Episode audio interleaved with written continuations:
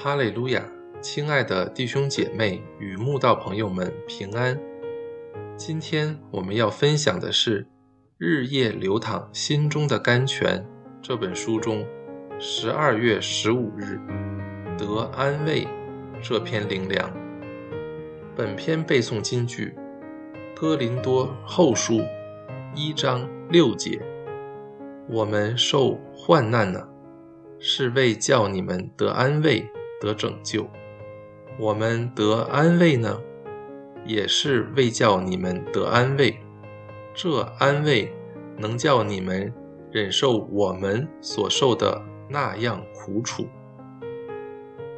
许多古圣徒，并非一开始就是信心的伟人，他们的信心。也都经过神极大的淬炼，才得以成长；又通过试验，才能胜任神所为他们安排的生命计划。他们都曾在人生旅途上遭受巨大的患难与考验，或许曾经失落、伤心、软弱、痛苦，但最后皆靠神得胜。他们活出来的信仰榜样，就像保罗所言，不止让自己得安慰，也让后世基督徒得安慰、得拯救。而这安慰，叫我们现今可以忍受如他们以前所受的苦楚。保罗从前在亚细亚传福音时，靠主放胆传道，还行神迹。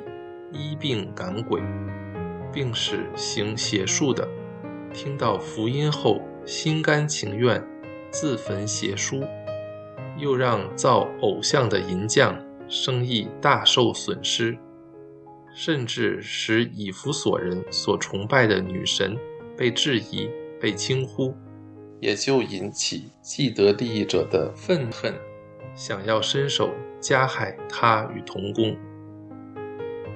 保罗因此描述在亚细亚为神做工所遭遇的苦难，真是被压太重，力不能胜，甚至连活命的指望都绝了。自己心里也断定是必死的，叫我们不靠自己，只靠叫死人复活的神。主的工人遭逢重大苦难。倒觉得被压太重，力不能胜，绝了活命的指望，心里断定自己必死无疑时，就是学习不靠自己，只靠叫死人复活的神的最佳时刻。而这样的熬练，对于训练出一个伟大工人，绝对是必要且有益的。约瑟在监狱时。每天看着厚重的牢房铁门，心里想着神曾给他做过的两个梦，是他的父母与哥哥们都要向他下拜，是否觉得很讽刺？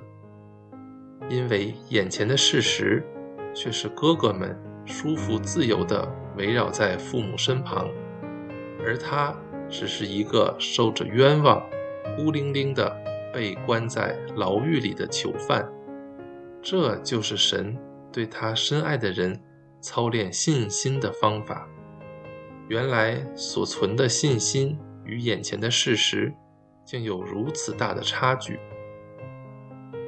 但等约瑟通过试炼，神看他已有爱心、宽容与赦免，可以面对他残忍无情的哥哥们时，神就将他从牢狱里领出来，登上宰相的地位了。梦境终究实现，他的哥哥们真的来跟他下拜了。约瑟心里得了安慰，也让现今的我们得了安慰。